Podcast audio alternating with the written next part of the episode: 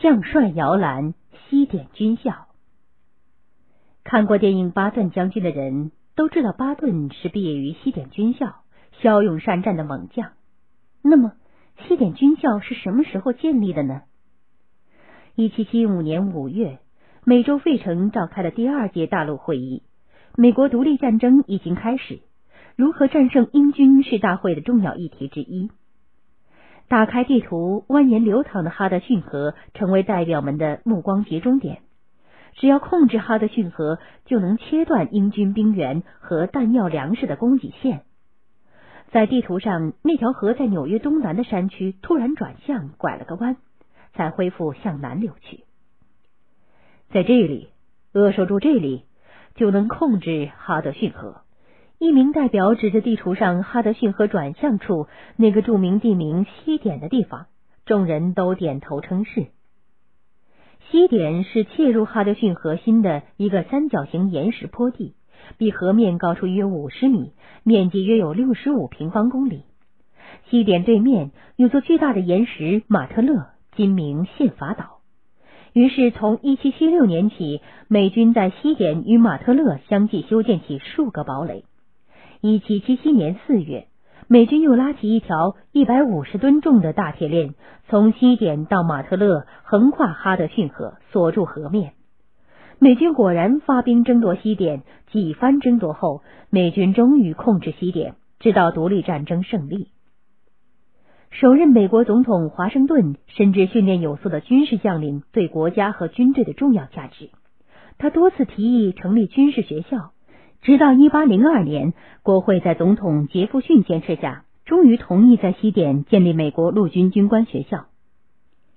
时光流逝，一八零七年三月二十二日，一名青年人从哈德逊河畔的简陋码头下船，沿着山间小道走向西点军校。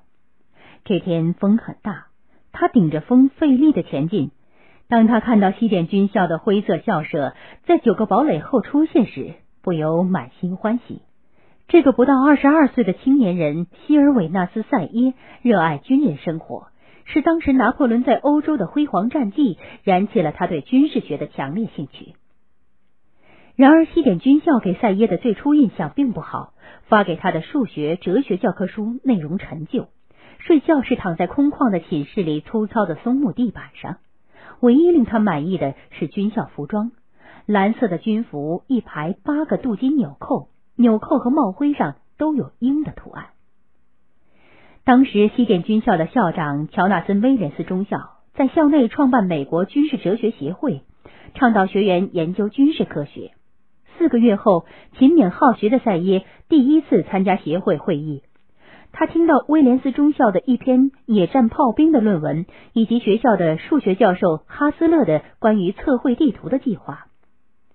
一八零八年，获得工程兵少尉军衔的塞耶毕业离开西点。第二年，塞耶奉命调入西点任教官。两年后，他又奉命调离。这次调开西点军校时，塞耶心中有些不安。尽管他在任教官的日子里尽心执教，可总感到真正的军官学校不应该是眼下西点这个模样。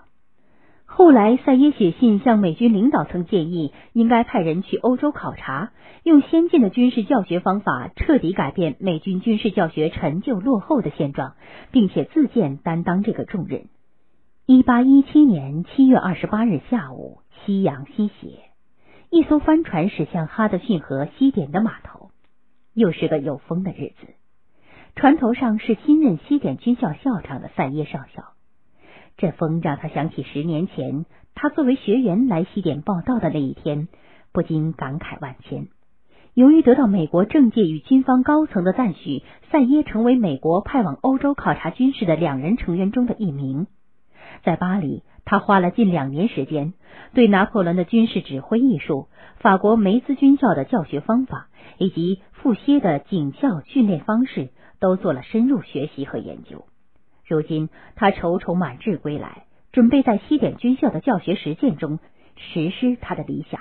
塞耶一上任，首先制定了西点军校以土木工程技术为主的四年制教育计划，还扩建了图书馆，在学员中创建荣誉制度，在学校教员与学生间倡导公平竞争、共同协作的拱顶石精神，而且不讲情面，果断开除了某些违背军校纪律制度的学员，哪怕是美国政界、军界要员的亲属子弟，也毫不留情。西点军校面貌一新，可是赛耶由此也惹恼了那些高层人士。一八三三年一月，他被迫辞职。这天，赛耶正在自己书房里处理准备离去的事务时，有三名西点教员进来了。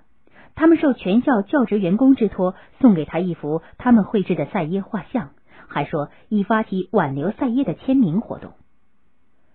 我对各位的盛情感激于心，可是我不能接受，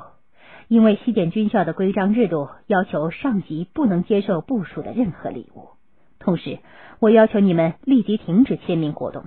这将被认为是对政府的反抗。说完这些话，善于控制自己情感的赛耶已是热泪盈眶。赛耶离开了西点，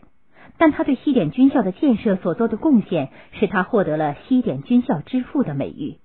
他培养的学员马汉提出著名的梅权理论，以及教出的西点学员米基，日后都成为美国享誉世界的军事理论家。西点军校毕业生麦克阿瑟在建立卓著军功后，也曾出任西点军校校长。西点军校严格的军事训练和现代知识教育，例如野兽营严酷的战时生存训练，不但有特色，而且造就了美国军事人才的源源不断。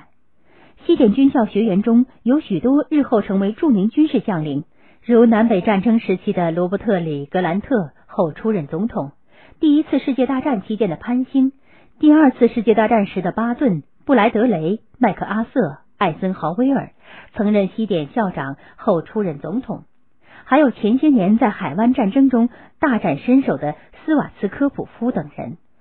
据统计，第二次世界大战中美军师长以上的陆军高级将领一百五十五人中，有百分之五十七点四出自西点军校。其中最高司令、集团军群司令和集团军司令共三十二人，就有二十一人毕业自西点军校，占百分之六十五以上。